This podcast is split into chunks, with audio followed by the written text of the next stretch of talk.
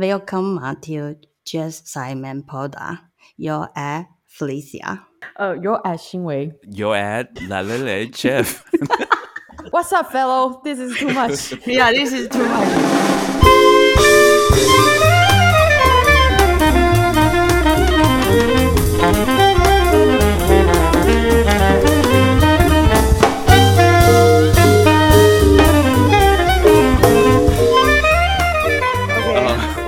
好，跟跟听众解释一下啦。那个呃，欢迎呃大家今天收听我们的爵士边缘人啊。那这个呃，刚刚是小峰啊，因为小峰他现在上一个这个瑞典文的一个非常 intense 的一个课程啊，所以我们就跟小峰说，哎、今天的开场用你来用你来用这个瑞瑞典文来帮我们做开场这样子。啊，所以我们是刚刚做这样子一个事情。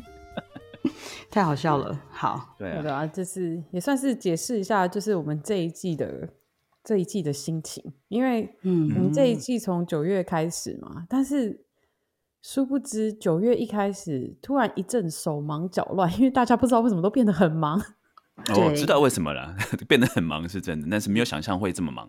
对啊，因为疫情呃告一个小小的段落，然后大家有一点恢复正常生活的感觉。像像我的话，就是本来都是在家里头做这个呃远距教学嘛，那那个九月份之后开学了，那就回学校去，有一点那种百废待举的感觉，就是把很多疫情之前的事情要整理好，然后再重新开启一个新的学年，然后一下子就一下子就忙了起来。那新伟嘞，新伟你你你主要在忙什么？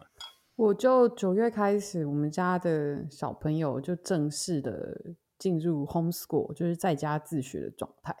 哦。那请各位观众绝对不要私讯我关于自学的这件事情，因为我是非常失败的菜鸟自学老师，所以就是我也是还在摸索，然后但就是变成我的时间，对啊，就是就是有一定的时间就是要准备教小朋友，对哎啊，可以，那可以问一下，说为什么会做这样的决定？就是与其说送送他们去上呃幼稚园，然后你你选择在家里头让小朋友自学，或是 homeschool，一方面是因为疫情的关系，嗯嗯就是还是有点不太确定疫情到底、嗯。到底是什么样的程度。因为在美国这边，我是觉得有点有点难以辨别啦，因为就嗯。是、呃，据说官方的统计大概是百分之六十九的人有打疫苗嘛，嗯哼，但是小朋友的话，五岁以上是到最近才开始开放嘛，对就是所以去学校的大部分你不太确定同学有没有打疫苗。嗯哼，另外就是呃，在美国这边，就是大家就是属于一种做不好做不满的状态，就是你走在街上，虽然大家都有戴口罩，可是鼻子通常都没有遮起来。嗯我们就想说，就就在家自学好了，而且我们也想要准备明年回台湾嘛，所以我要开始。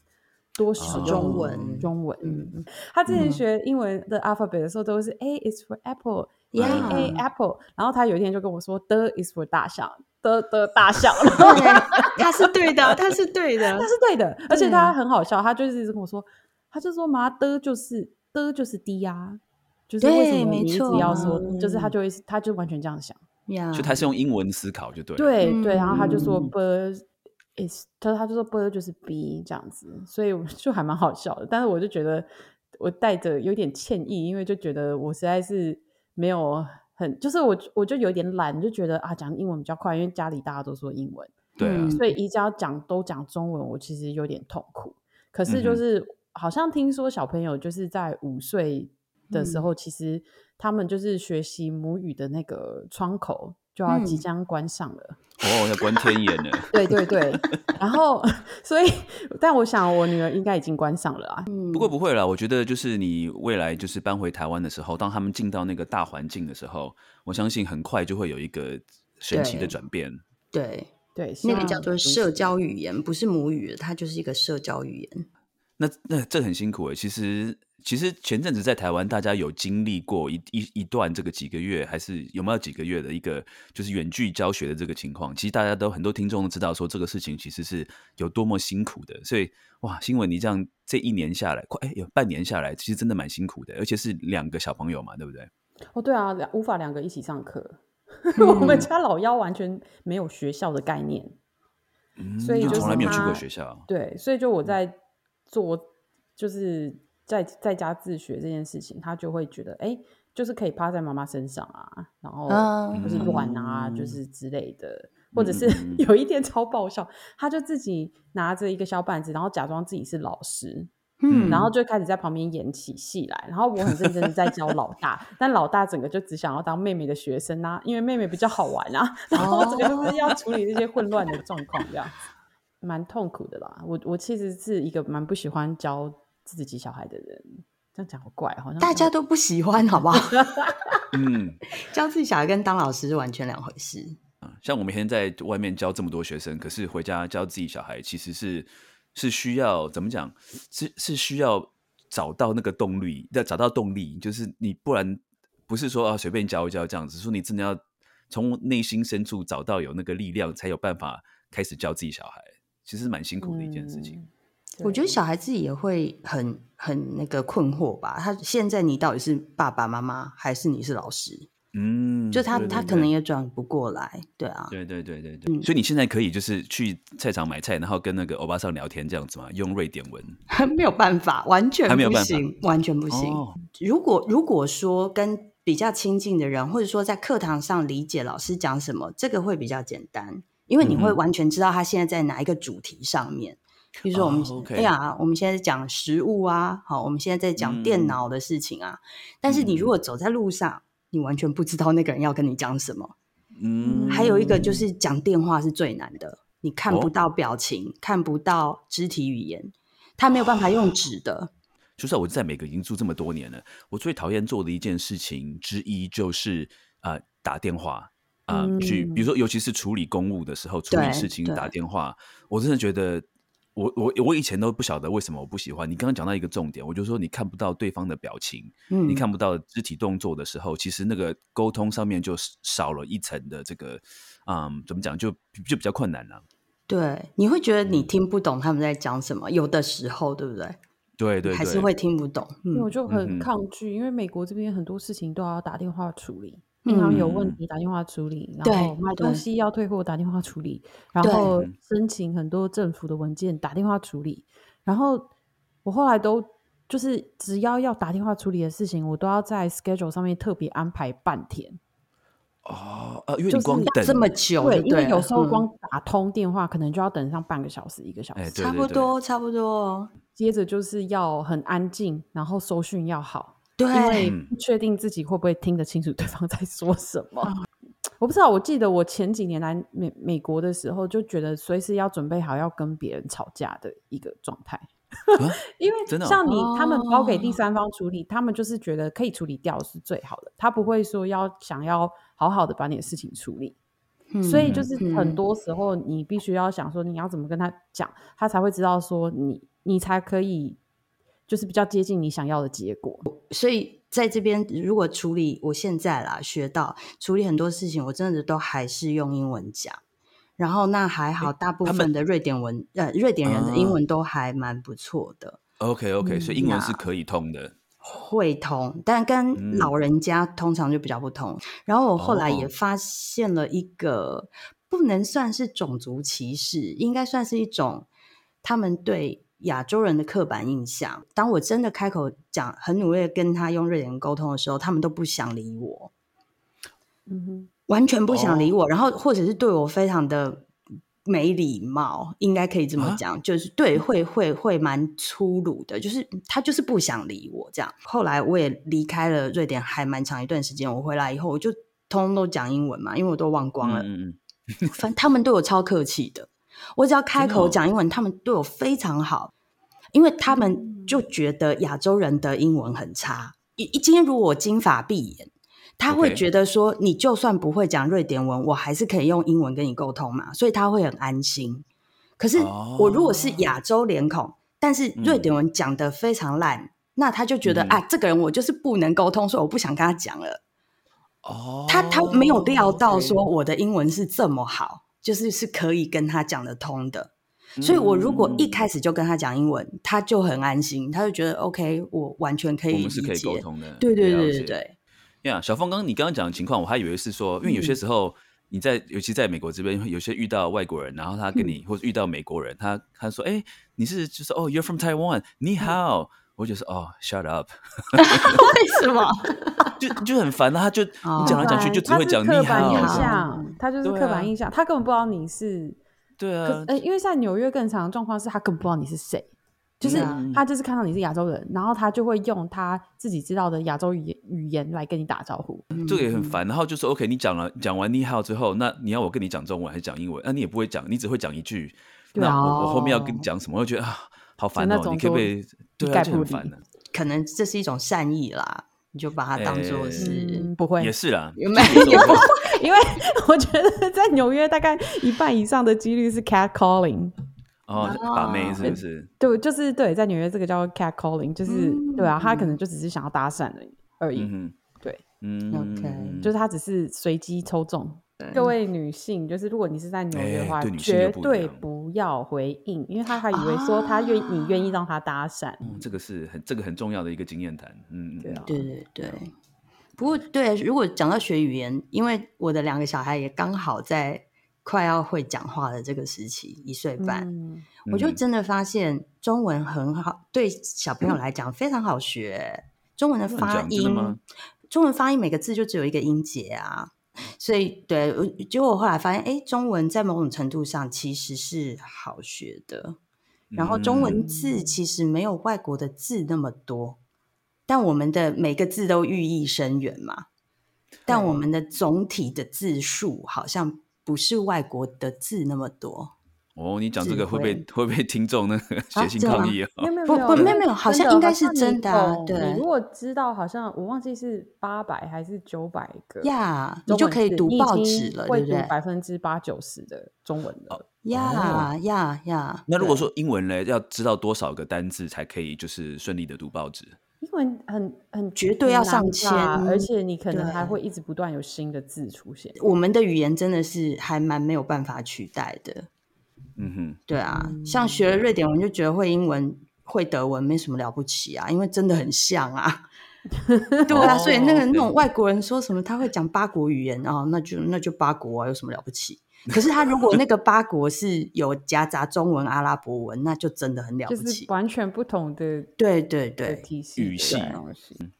中文的这个 melody 真的非常非常的独特跟特殊，那也是外国人学不来的原因。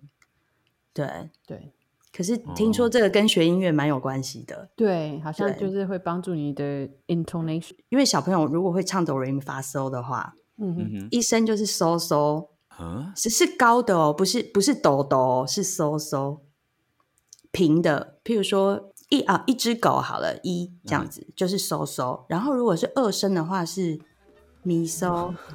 很难的，对，就是你要往上嘛。可是你要跟外国人这样解释，他们可能就会懂。如果他会音乐的话，如果他会音乐的话，对，这个这样的话，我现在有一点想要说，把这个这一套系统了解之后，把一句中文的话写成乐谱，这应该蛮好玩的。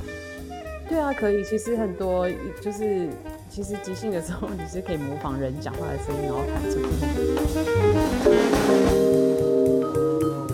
我们这是季的第四季的最后一集，所以大家听众听到这边应该知道说我们都在闲聊。不过，不过不过我们还是关掉了。今天就是没重点，对，没有没有没有，现现在才开始重点。之前我们是稍微稍微聊一下我们最近的生活啊，因为我相信有一些听众也是很好奇，说我们到底在干嘛。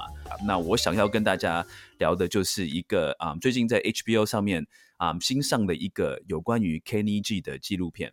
呀，那如果说呃听众有机会的话，如果或者是你有订阅 HBO 的话，你可以找找看。那呃，因为我自己本身是吹 saxophone 的，所以其实 Kenny G，嗯。对我来说是有很多不同层面的意义。这个影片它其实是我觉得希望说能够以不同的角度来看 Kenny 而不是说好像说纯粹的要歌功颂德，说哇 Kenny 好棒那种，或者说纯粹的批评就说 Kenny 很很烂这种。他是有一点希望能够采取这个中立的一个角度。那他有呃访问这个呃一些嗯。就是爵士乐的乐评，可能就是比较不喜欢 Kenny G 的。他也有访问一些，他也他其实这部片里面，Kenny G 他自己本身参与很多，中间对他有很多啊的一些访谈，就说他对于这个事情他的看法，或是对于那个事情他的看法这样子。哎，我我继续讲之前，我应该问你们两位，就是你们对于 Kenny G 的看法是怎么样的？他就是我们嘲笑的对象啊，不是？可以啊，我觉得这是呀，我觉得就是诚实的想法嘛。你一天到晚拿他来开玩笑，就这样子。因为其实美国的爵士乐的占就是音乐的销售量其实很低嘛，就是可能只有百分之有百分之十嘛，可能不到。然后，但是在这个爵士乐的销售量的的的的部分。有百分之九十是 Kenny G 的录音。哎，好像我记得我看这个影片呢，其实你讲的是是几乎是正确。这个影片的意思是说，好像不只是爵士乐，好像是以器乐演奏来讲的话，他应该就是销售量第一名的人。我觉得爵士乐这个字本身在销售市场上，其实有他自己独特的定义，可能并不是跟我们自己所认识的爵士乐。有这么直接的关系。嗯，你看，新闻其实你讲到这个一个很重要的一个点呢，就是其实，嗯，Kenny G 来讲的话，就是大家会把它，如果说我们要归类的话，会把它归类在 Smooth Jazz。我不晓得台湾有没有 Smooth Jazz 的中文翻译，好像没有哈。嗯，它就是翻译成 Smooth Jazz。可是我以前都不晓得 Smooth Jazz 这个字是从哪里来的。后来我看了这个影片，如果这个影片没有胡乱的话，这个。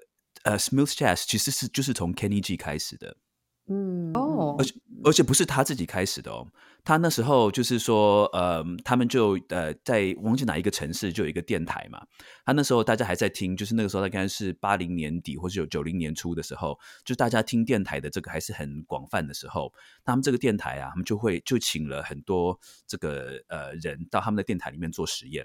他们做什么样的实验呢？他们就会给他们给他们听音乐，一直给他们听音乐，听很多音乐。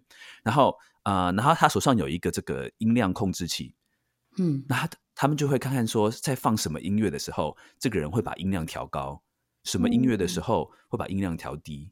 那音量调高表示说他喜欢这个音乐，所以从这样子一个方式来来看看说，哎，呃，听众喜欢听什么样的音乐？OK。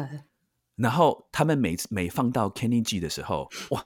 大家音量都调高，大家都喜欢。那后来他们就有这个电台的这个 DJ，他就问其中一个一个一个一个太太，好说：“哎，太太，这位太太，你这个你觉得你为什么喜欢这个？你听到什么？”他说：“这个太太，她她讲的第一句话很有趣。他还说：‘哦，这个就是爵士乐啊。’他说：‘这个就是爵士乐啊。’可是我很很有趣的是，我我根本不喜欢听爵士乐，可是我喜欢听这个。”好奇怪哦！有没有 这个？这个等等一下，我们可以来讨论这个事情。所以这个太太她第一一一口一口就是那个说这个就是爵士乐。可是我平常不喜欢听爵士乐，我为什么会喜欢这个爵士乐？这个爵士乐不太一样，它感觉起来很 smooth。嗯，所以我觉得它这是一个 it's a smooth jazz。That's why I like it。然后他们这个电台这个 DJ 听就说：“哎，smooth jazz，这是一个很……”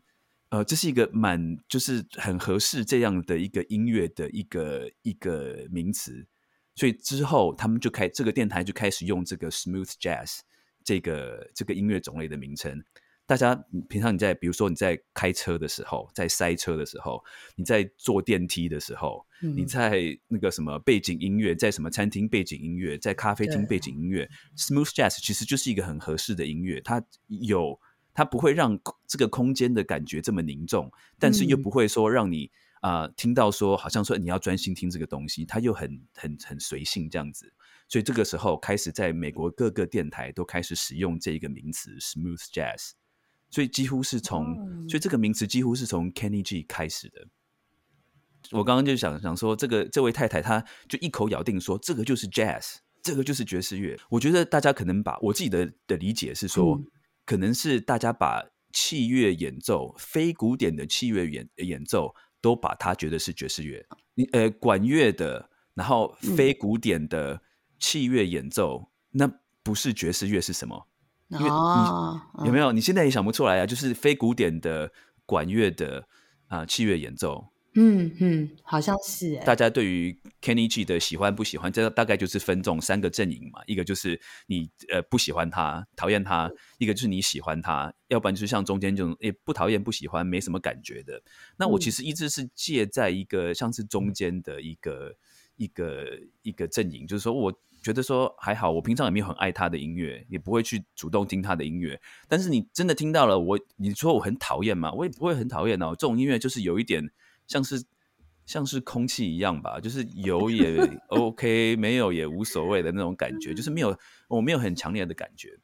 那可是我其实看完这个影片之后啊，我对于 Kenny G 的看法其实是有改变的。其实我对于他的看法会，嗯，我会比较喜欢他这个人。看完这个影片之后，我反而会比较喜欢这个人，因为我觉得 Kenny G 啊，他这个影片有提到说他当初发迹的一个过程，嗯，他就是其实那时候唱片公司也是希望说叫他叫他尝试很多不同的音乐种类，可是他做出来的之后成绩都平平。然后他一直到他后来跟唱片公司争取说，我要做这个是我想要做的这个东西，他就想要做自己的音乐。然后他就嗯做了自己音乐之后，哎，这个东西就是完全就是呃大家就是忽然就很受大家欢迎这样子。嗯，然后他他从那个时候开始就一直做自己想要做的东西，做做做做做到现在。那所以我会觉得说，像他这样子的人，他就是一个很做自己的人呐。我觉得这样子的人，然后他一直也是很在影片中你可以看得出来，他是一个嗯，算是一个蛮开心的一个人。嗯，他就是对于别人的，因为对他的批评 其实非常的多嘛，很多人会对他批评，所以对他批评，他批评这么多，他也觉得啊无所谓，反正你批评我，我也不会少一块肉，你就去批评吧。嗯，那嗯，那所以他其实是一直就是说，哎，我想要做我想要做的事情。那刚好他喜欢的这种音乐类型，他他的。就是 Kenny G 的这个音乐类型刚好受大家欢迎，嗯，那所以我我个人呢觉会觉得说，那其实这个不是一个做人最快乐的嘛？就是我能够开我开心的做自己，然后大家又喜欢，嗯嗯，大家又喜欢我我这个人的时候，那不是一个是天时地利人和的一个情况嘛？我只要做自己，大家就会喜欢我，那多好啊！不用戴虚虚伪的面具。以前会觉得对他的一些负面的批评，或是负面的我自己对他负面的一些评价，我会觉得说啊，哎，也也是 OK 啦，也没有必要这么强求人家啊。他这么开心的做自己，我我我干嘛？我干嘛不开心？就是好几年前做一个耶诞节的特别节目，然后里面就是一直在取笑 Kenny G，然后结果对，然后一直笑一直笑，结果后来 Kenny G 他就自己进去演哦，就是。然后他就是在节目里面一直被笑，可是他就很开心，所以我也是看了那一部之后，我就我就我就还蛮喜欢他的，因为表示他是开得起玩笑，他是觉得没有关系的。呀，其实他这个在这个呃呃影片里面这段纪录片也有提到这样子一个情况，就是 Kenny G 已经变成一个一个美国的一个公众笑柄这样子。对对对。可是。对 Kenny G 来讲，他说 I don't care，我真的不在乎啊。他说他真的什么事情就是他的个性，他自己说了，他的个性就是那种我我睡一觉起来就忘记的那种人。嗯，我我刚刚要要讲的另外一个就是说，我觉得其实这跟我们一支爵士辩人有在做的东西有有相关联啦，或者说我们一直想要推广的东西，就是对于嗯爵士历史的了解。嗯，如果我觉得我如果说现在啊看完这个影片之后，好了，我这样讲啊。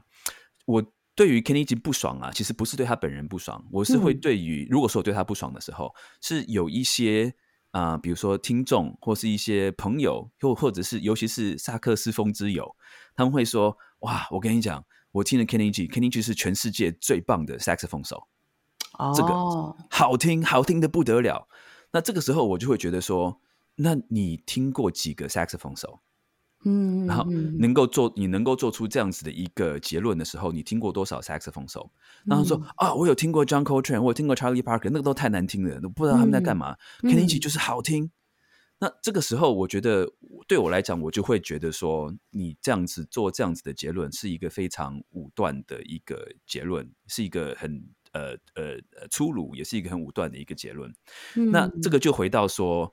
啊，会做出这样结论的话，其实真的就是对于一个啊，当然个人的喜好我没有什么好讲的啦。那你喜欢你就喜欢吧。但是就是说，如果说你硬要说把 Kenny G 跟 John Coltrane 做比较的话，嗯，这是一个就是对于这个爵士文化历史不了解的一个一个一个行为或是一个想法，就是当你了解到说这个 John Coltrane 的音乐是从哪里来，Charlie Parker 的音乐是从哪里来，它背后的文化脉络，它背后的文化意涵，当你了解到这些之后，你再来批评说，OK，我我。我还是不喜欢 John Coltrane 的音乐，这个我完全可以接受。就说你对于这个文化有某种程度的理解之后，你真的花了花了时间、花了功夫去了解这个文化、这个音乐之后，然后你再来说我不喜欢，我觉得这个是这是完全是 OK 的。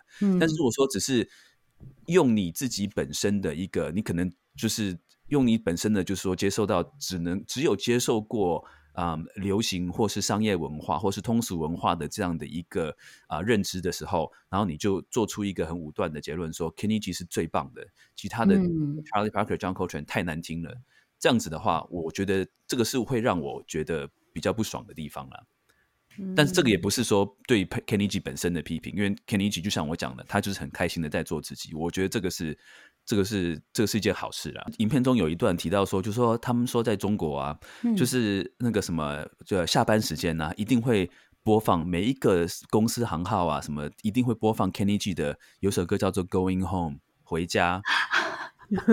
那跟我们播费玉清的晚安是一样的道理。哎，好像是哦，我不晓得这是真的还是假的。他说，但是那个什么，他们说 Kenny G 在中国的播放量是全世界最高的，因为每天那个下班时间一定会放这首歌，什么百货公司啊、公司行号一定会放这首 Going Home 这样子。对文化啊或者是音乐历史没有机会研究的观众来说，就是我觉得有一个点是，就是。我们会听什么样的音乐，或者我们可以接受什么样的音乐，其实也是长期就是在，就是在这一个环境里头，在这个文化里头，你被喂养的东西。呀，这个也是可以理解的啦。对啊，所以其实我我会觉得说，嗯，如果说你是一个很喜欢批评 Kenny G 的人，但是你对于爵士乐又不了解的话。那我会认为说，你也是一个跟风仔，你也是，就是说，对啊，你就跟着别人，就是跟着别人批评 Kenny G 啊，那你真的批批评他，那我我问你，你要批评他什么嘞？批评他钱赚的多吗？钱赚的多是错的吗？批评他的音乐很难听吗？那你那你难听，你不要听啊，你批评他干嘛？Kenny G 让我，或者说这个 Kenny G 现象哈，对我来说，我比较不能接受的是说，就是他对于，嗯呃。就是一般听众就是不了解爵士呃爵士乐历史文化的时候做出来的一个喜欢还是不喜欢的一个决定吧。而且我会觉得 Kenny G 已经是一个一个一个 brand，就是说它的背后牵涉到的庞大的系统，就是说当他一个人出片的时候，有多少人是要靠这个赚钱的？嗯哼，然后这个中间所受到的。影响跟牵连吧。不过讲到最后啊，我这一段我我做一个结尾哈，就是但是呃，Kenny G 这个最近做了一一件事情哈，这个事情其实我个人是很不喜欢这件事情的。嗯，就说没有他有他没有说他有他的自由，他可以做这件事情。他就是他把这个呃 Stan Getz 的这个 saxophone 的声音啊，把它呃呃呃取样，嗯，给他抓 sample 出来，然后所以他可以等于说他可以。控制 Stan Getz 吹任何的东西。他最新的一个 project 就是说，他写了一首歌，所以他把 sample 用 sample 做这个 Stan Getz 的声音之后，让 Stan Getz 的可以可以吹他的曲子，这样子。我其实觉得对我来说，整个 Kenny G 的事情，嗯，就是真的跟 Kenny G 本身无关，而是说他在这个整个背后的团队，或者甚至说，如果是他自己本身的决定好了，如果他是这个他自己 project 的 director。之类的，或 producer，为什么要把爵士乐的标签放在他的音乐上面？其实这也是很长时候我们对于说很多人喜欢把爵士乐放在自己的音乐标签上面的一个疑问。因为我觉得音乐本身都是没有问题的，音乐都是好的。嗯，但是你要使用你要使用爵士乐这个标签的时候，你对爵士乐这个标签的理解到底有多少？嗯。还是说爵士乐其实只是一个很抽象，就是大家有一个不是就是自己想象的意义，或者是它有一个市场上的意义。对，因为这个怎么觉得就是好像爵士乐可以拿来变成是很有很风雅的一件事情，可是爵爵士乐好像如果换了一个状态的话，又可以拿来是变成是一个很难听的标签。嗯嗯，OK，Yeah，其实这个这个话，我真的会鼓励大家去看这个影片，就说 Kenny G 到底有没有把自己归类成 Jazz，这个也是一个，就是说，如果说我从头到尾他自己都没有讲说自己是 Jazz 的时候，就说如果那外人有什么好讲说他这个东西是对还是不对，或者说是有没有有没有就是文化挪用的这一个这个情况嘛？呀。呀，不过我我之所以会讨厌说对这件事情，我个人是很非常不同意，甚至是觉得蛮反感的。就是说他 sample Stan Getz 的这个声音啊，这个真的就很像前阵子就是不是有人把那个什么呃女明星拿来做 deep fake，做那个换脸假 A 片。哦，对，这是不是一样的事情？就是把那个人家的脸脸换掉，然后。做 A 片这样子，这个不是一样的事情吗？你把 Stan Getz 的那个声音拿出来，然后做自己的这个东西，这真的当然 G 他自己说他有经过这个 Stan Getz 家人的这个同意啊，或是版权之类，他都是有经过这个法律途径都是有的。但是，I don't know，也是有不孝子孙会卖那个家卖那个那个。加呃那个主错啊，对不对？比较有一点，其实真的蛮伤心的啦。就是其实因为我个人很喜欢 Stan Getz，那所以就是我会觉得说，哎，Stan Getz 这个地下有灵，他他会开心吗？还是不开心？他完全没有，他完全没有呃决定权呢。真的，我觉得就是跟那个之前的那个 Deep Fake 啊，或是啊，你你说小凤，你说这个鞭尸还是好听，这是跟奸尸一样的一个情况啊。对啊。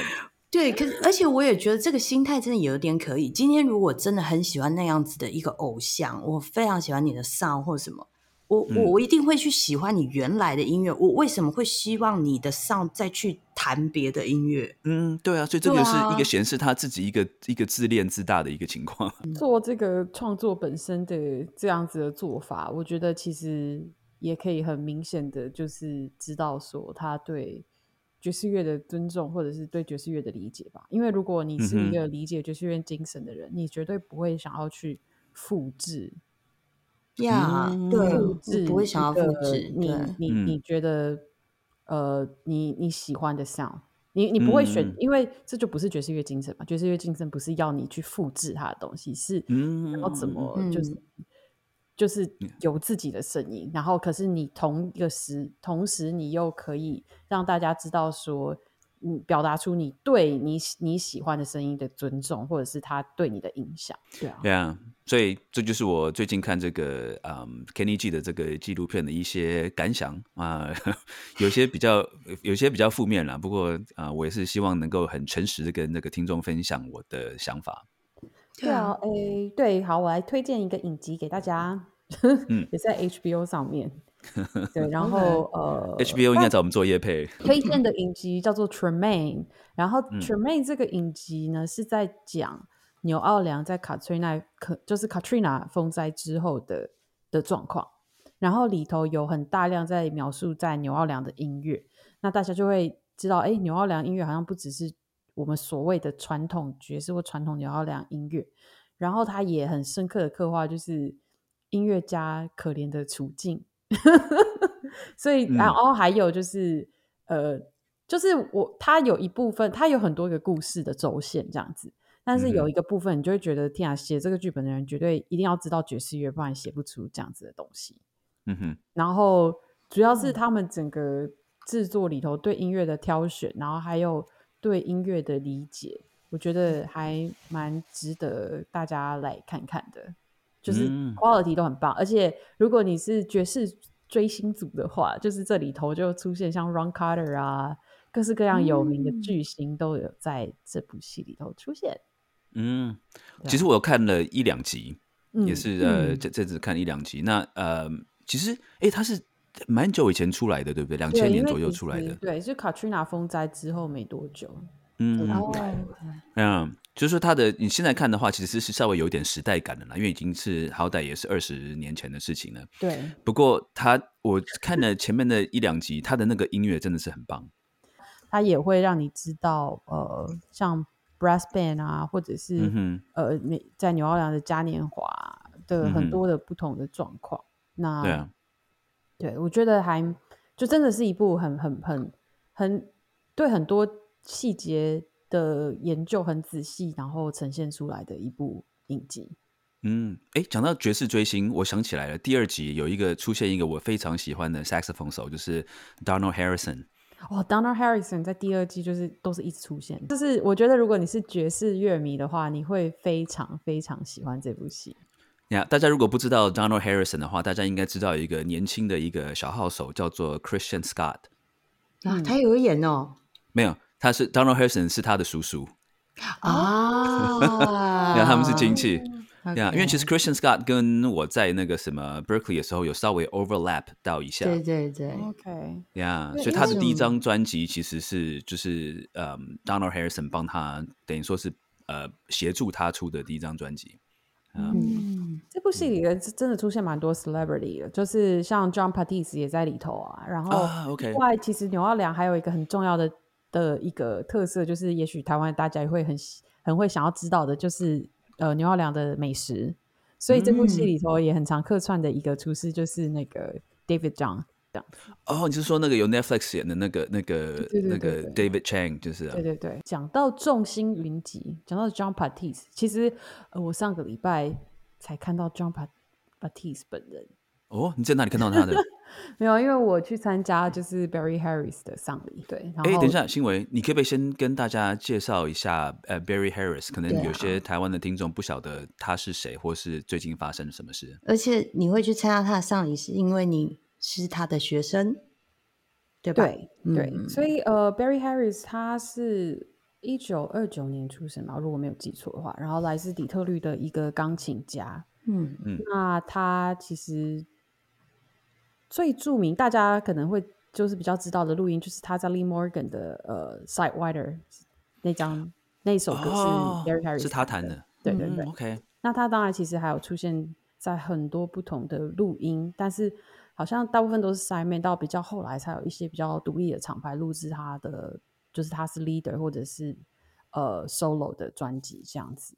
嗯哼，那其实嗯，但他其实最有名的是，他其实在底特律还没搬到纽约之前，他就常常他对乐理有很深的研究，所以他其实会常常在他的呃家里，就是有些人就会来他家跟他学一些就是理论的东西。那嗯其实最有名的其中一个就是 Charles Macpherson，哦，Charles Macpherson 对，然后听说像 John Coltrane 如果去 De Detroit 巡演的时候，也会到 Barry Harris 他家去看看，说，哎，他最近在研究什么新的声音这样子。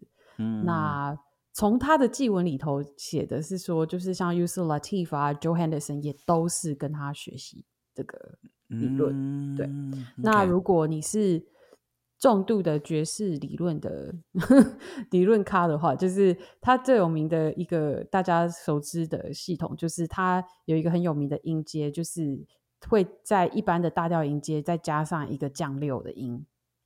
嗯 OK，对，所以就是如果你是钢琴手，然后你在练一些呃和声的东西的时候，其嗯实就很常会练到这个这一个系统的一个 comping 的方式，就是它其实就是如果呃我用我希望这个没有就是太 nerdy，就是呃它的 它 Too 的 late 它的这个 这个音就是它它是一个音阶，可是这个音阶也可以组成，主要是嗯两个构造的音音的的和的和弦，就是一嗯三五六，嗯然后跟二四降六还有七。哦，所以它二六跟四降六会同时存在的。对对对，所以它是哆来咪发哦嗦嗦拉西哆西拉嗦嗦发咪瑞哆，所以这个音阶也有八个音。这个叫做 Major Bebop Scale。对，它叫 major bebop scale，、但是从这个 major bebop scale，然后你把它堆叠在一起，它就变成一个和弦进行。然后这个是钢琴手都一定要练的一个对转位，就是你会把这个哆一三五六哆咪嗦拉 drop two，因为我有看到有人会说这个是 Barry Harris 创造，但其实应嗯。该不是，就是 Barry Harris 说他自己研究，就是过去啊，就是像巴哈或者贝多芬、肖邦的音乐，其实这些、这这些东西在早期的古典音乐其实都已经有出现了。那他只嗯是整理出来，然后运用在他的爵士乐的即兴还有和声的运嗯的。上面，这样子。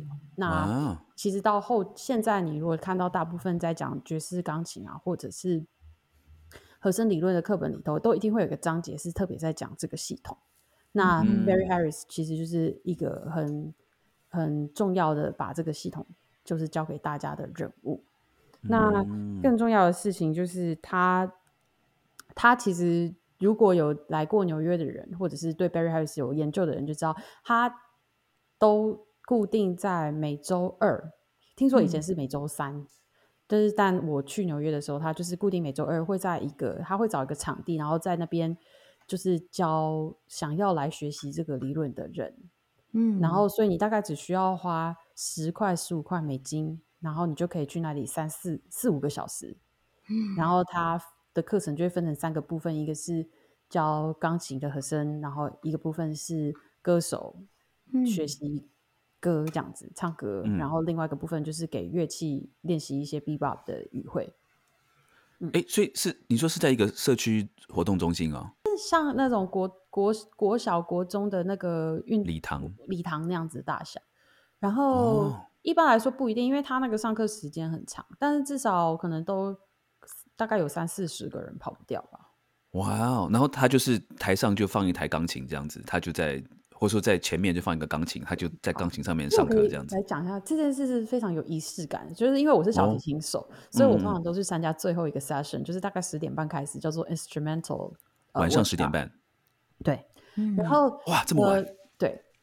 然后你要准备卡位，看你的个性，你喜欢坐在第一排还是你喜欢躲在后面？然后呢，OK，你要就是要准备好，因为前面是 vocal 的在上课，所以你要准备好，他们一下课之后你就可以可以卡进去，卡着找一个好位置。然后呢，找到好位置之后，马上手机拿出来，然后放在那个平台钢琴上面，然后大家都要录音。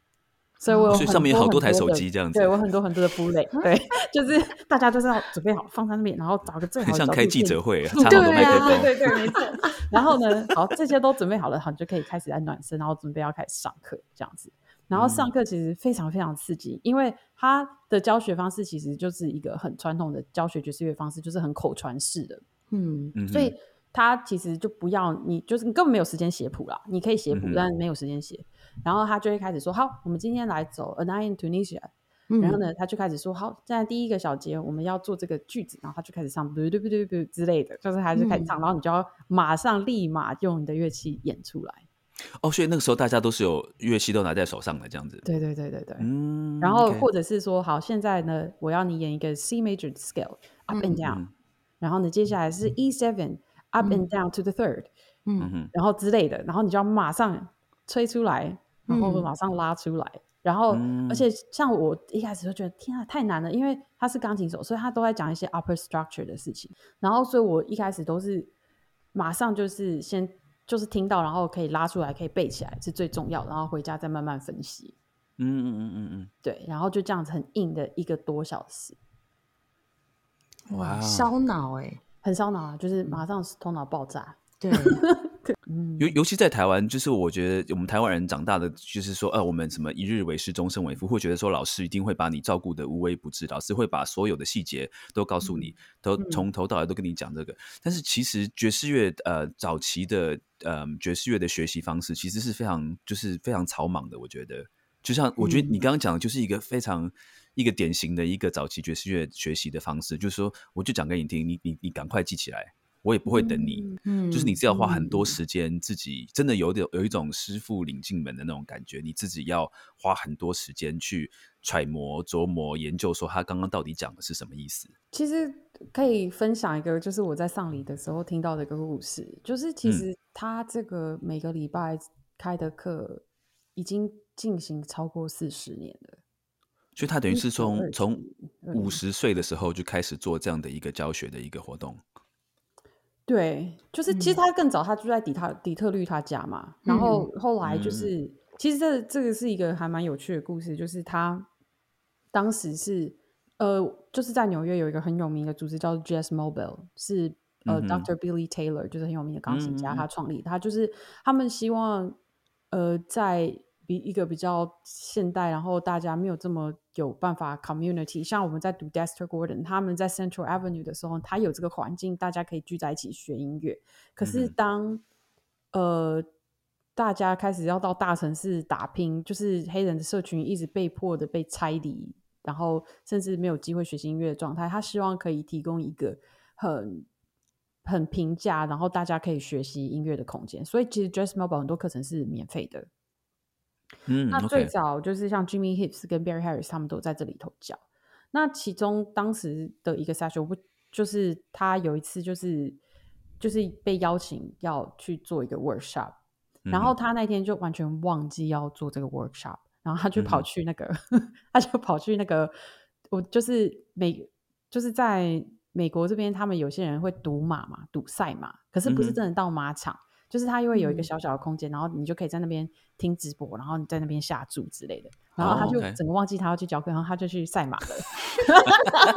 然后，然后他才就是不知道是接到电话还是就是有朋友跟他说：“哎、大家在等你来上课。”所以想说什么，然后他就赶快赶去，就发现就是在场的好像就是五六十个人全部都坐在那里等他。嗯，然后他其实就觉得好像有受到就很感动，受到感召吧，所以从那时候开始，他每个礼拜就是固定的在教这个 workshop，、哦然后嗯。甚至是他如果要出去巡回，他都不希望 miss 掉这个 workshop，所以他巡回顶多就是出去一个礼拜，如果出去两个礼拜会影响到他要上教这个 workshop 的话，就就是他们就说 then there's a trouble，trouble 就是、就是哦。他很坚持一定要。他要回来教每个礼拜二，他就是要嗯在那边教课。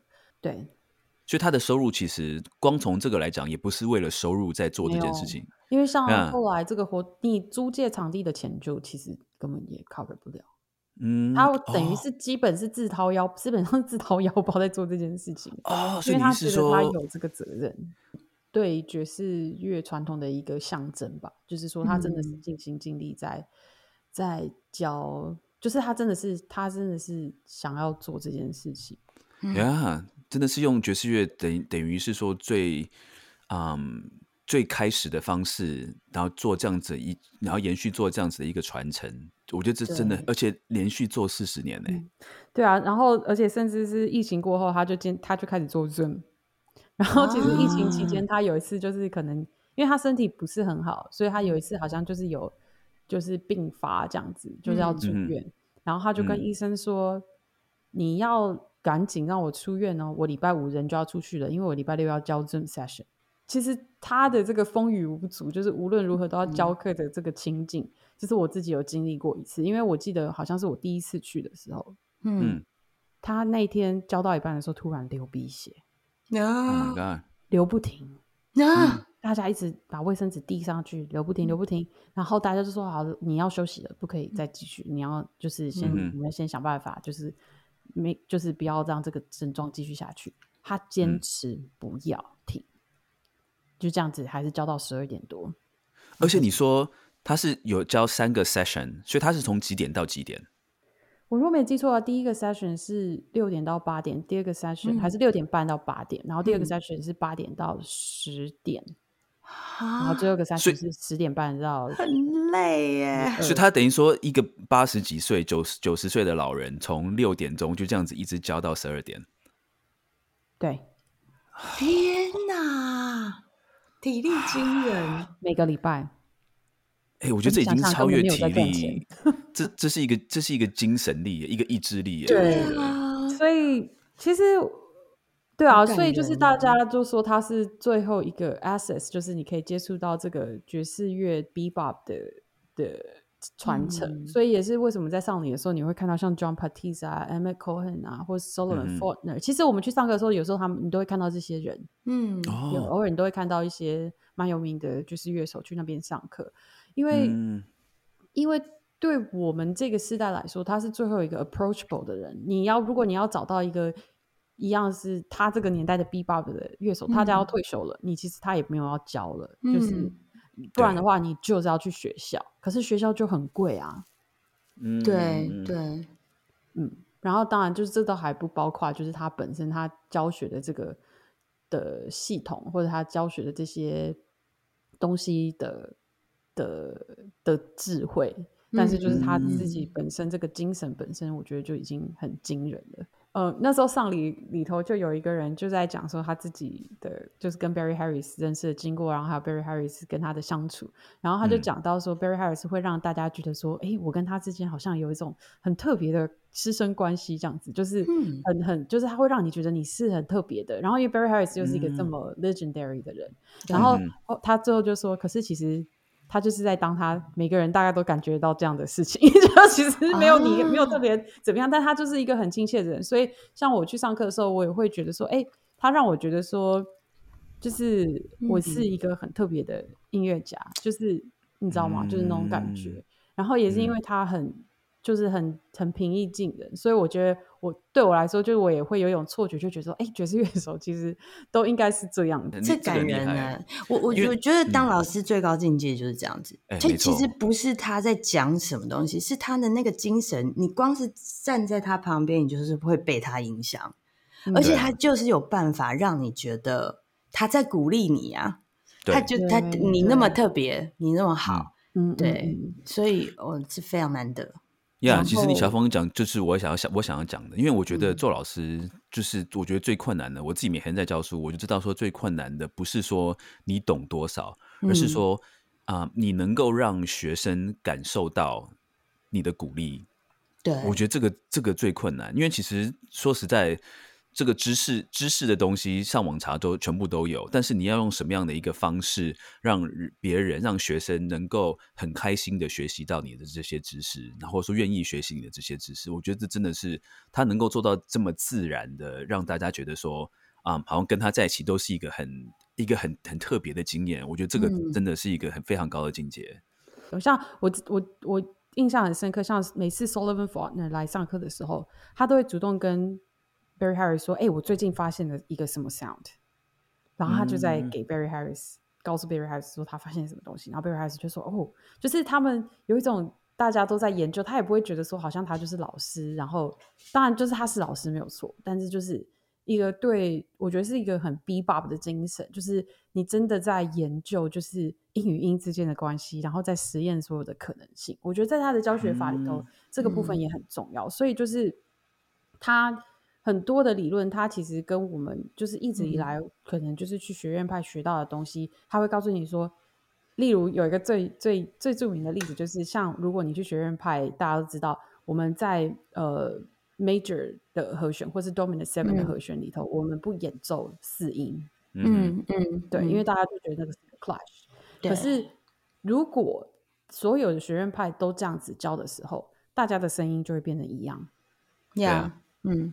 对，那其实这件事情本身是很不 bebop 精神的，嗯嗯嗯，因为 bebop 它它在讲究的是你真的去投身去研究这个音与音之间的关系，然后找到一个属于你自己的声音，所以。后来我就，其实我没有看到纪文之前，我其实也不知道 Yusuf Latif 或是 Joe Henderson 其实是跟他学习。但是我后来看到之后，我就觉得好，我可以理解这件事情，因为我觉得对他们来说，他们的终极目标是创造一个属于自己的音阶跟声响。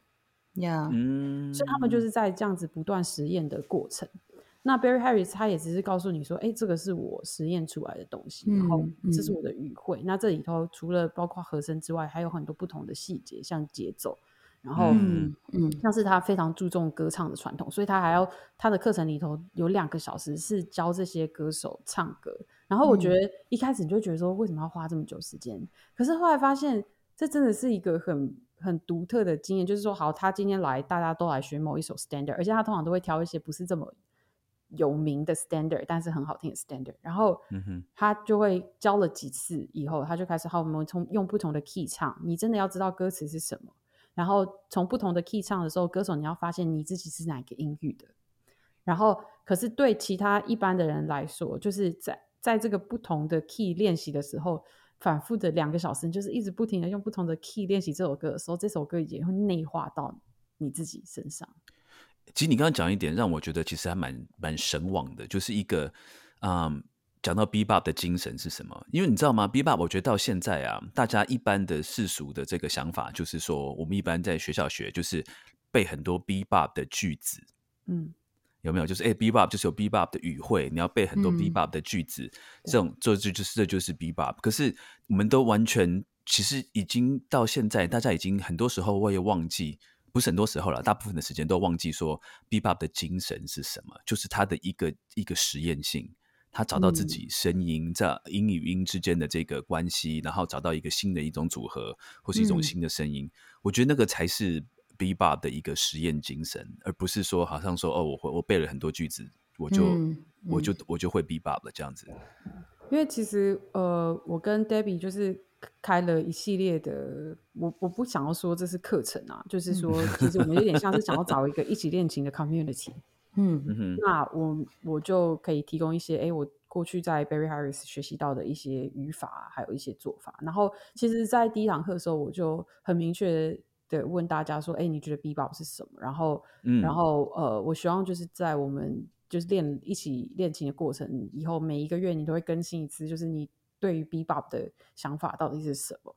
因为我觉得，在我在理解 Bebop 这件事情的时候，我发现，像 Barry Harris 有他的语言，呃 s i l a n i u s Monk 有他的他的他的做法，然后 Charlie Parker 有 Charlie Parker 的做法，每一个人的，虽然你在那个时期他们一起 play，所以会有一个。大家好像可以感觉到，哎，这个就是 B-Bob 声音。可是如果当你仔细再去看的时候，每个人都在，他们都有自己的 approach，没有一个统一的方式。所以你，所以就是 B-Bob 其实是一个很个人，是就是我这个人我怎么去研究我跟这个音乐之间的关系。所以，像我就看到 User Latif 的一些呃 exercise 里头，他有说到就是 Eric Dolphy 教他的系统，然后我就觉得，哎，像 Eric Dolphy 就很妙，他就是我们大家通常想一个音阶，是不是都是想在一个八度里头发生的事情？嗯哼，然后他就把这个扩展成是两个八度，嗯，然后所以你两个八度以后，那你音跟音之前之间的关系，你就是又可以拉扯的更长，嗯哼，对，所以他的那个两个八度下，它。包含了两个 pentatonic scale，然后刚好是插半音，然后中间又加了一个音，然后他就组成了一个他自己新的 scale，然后他自己就是在练习这些声。然后一旦你发现了这个 scale 以后，你下一个要做的事情就是你要怎么样对这个 skill 很熟悉，不管你从东南西北的方向切入，你都可以，就是可以很就是很习惯，就是这个 skill 的。就是的的形状啊，你真的必须要想，它是一个 lifelong project。嗯哼，就是你就要不断的去实验，就是什么是新的声音，然后你又要让它上手，真的真的吃到你的肌肉里头，真的吃到你的耳朵里头。然后，呃，我觉得这跟我觉得从在一个在台湾长大的小孩是一个很很难，就是有很多在价值观上面要去突破的事情，因为它不是一触可及的事情。你刚刚讲到这个，又我又联想到一件事情，这就是其实把音乐学院化的一个。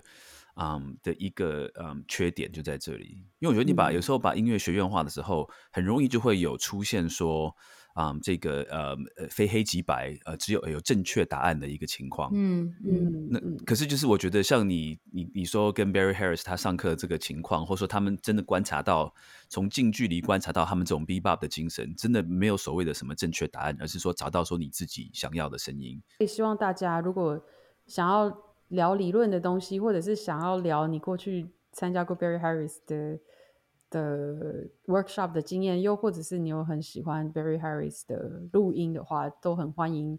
十二月三十号就是第一个爵士会有这个 open 的 session，就是大家可以来聊聊，对啊。然后其实我觉得像第一个爵士，呃，或者是我们现在在做的 Bebop 健身房，其实。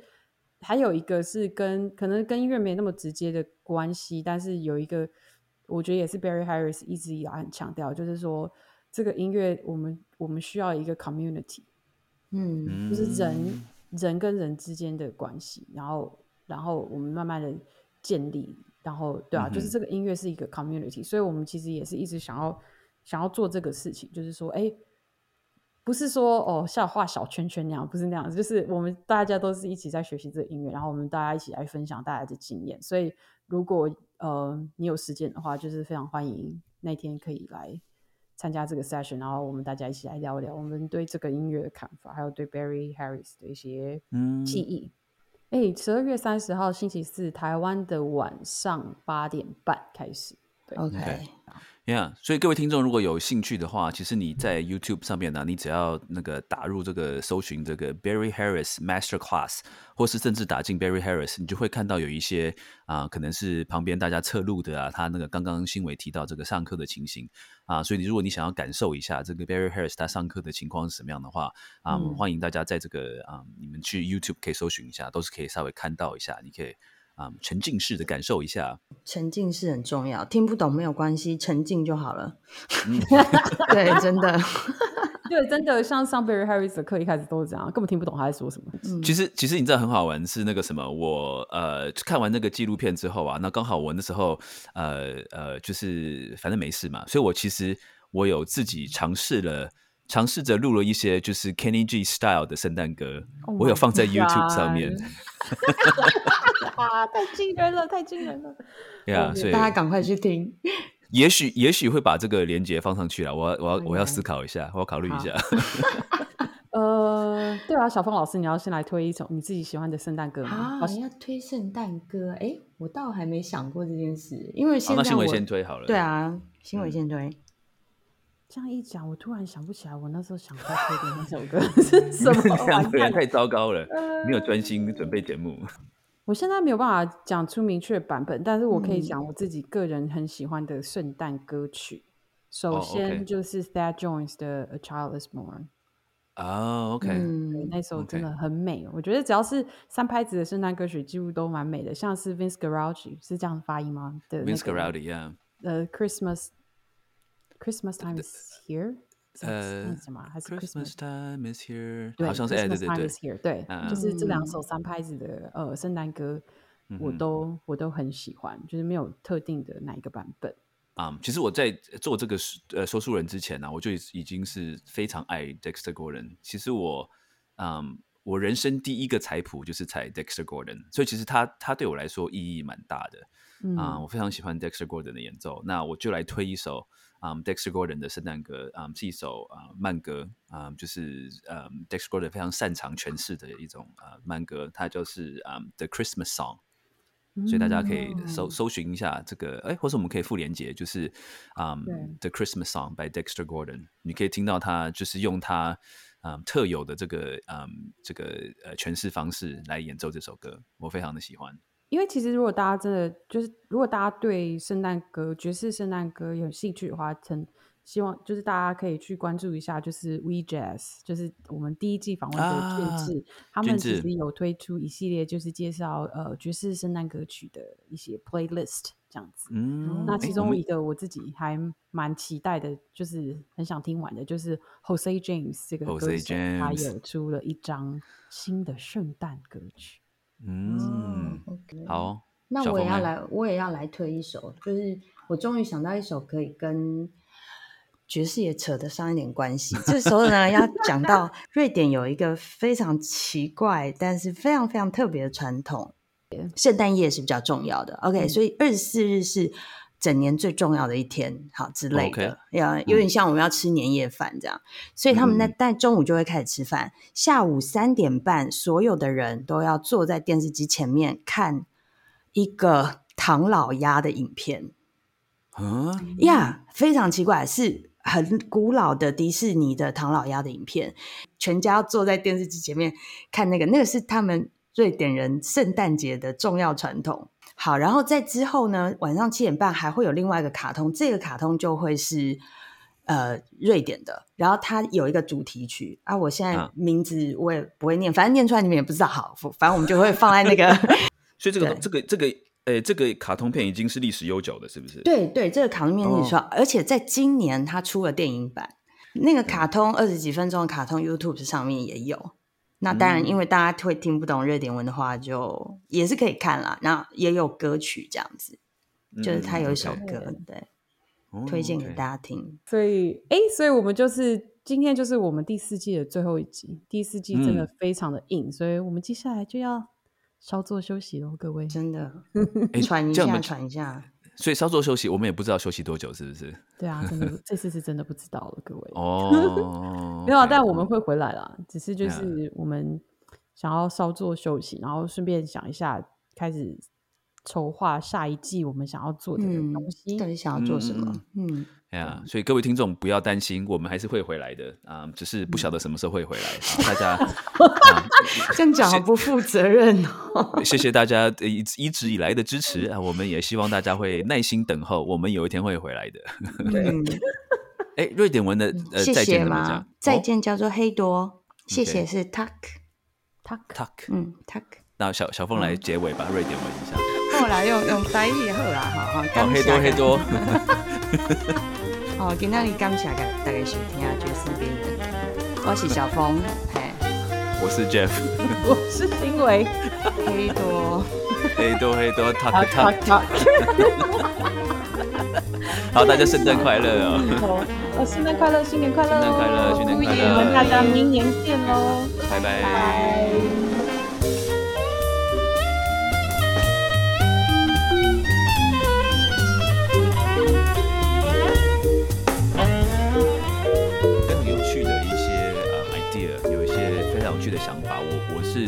嗯，我是蛮期待的啦，所以我个人来说，我是觉得我自己是蛮有那个动力，说能够把这些我们这个新的一些构想能够付诸行动。对，但有一个比较明确的就是，爵士说书人，大家就要静候到可能是明年暑假的时候了，对不对？嗯。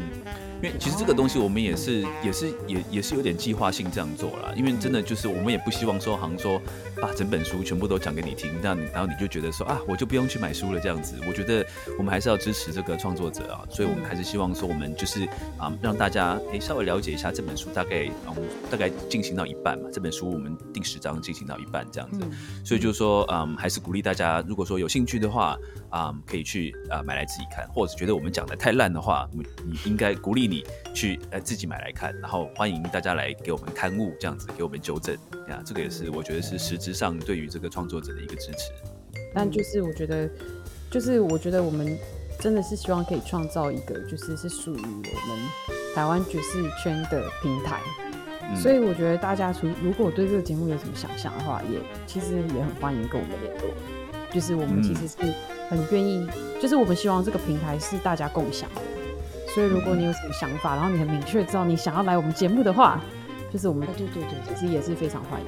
其实是因为我觉得，其实台湾爵士圈就是说大不大，说小不小。就是我觉得我们三个人可以让大家认识到的的爵士乐，或者是台湾爵士圈的 community 还是很有限。嗯哼，所以就是我们真的可以，就希望可以听到很多不同的声音。因为其实我们也有很多。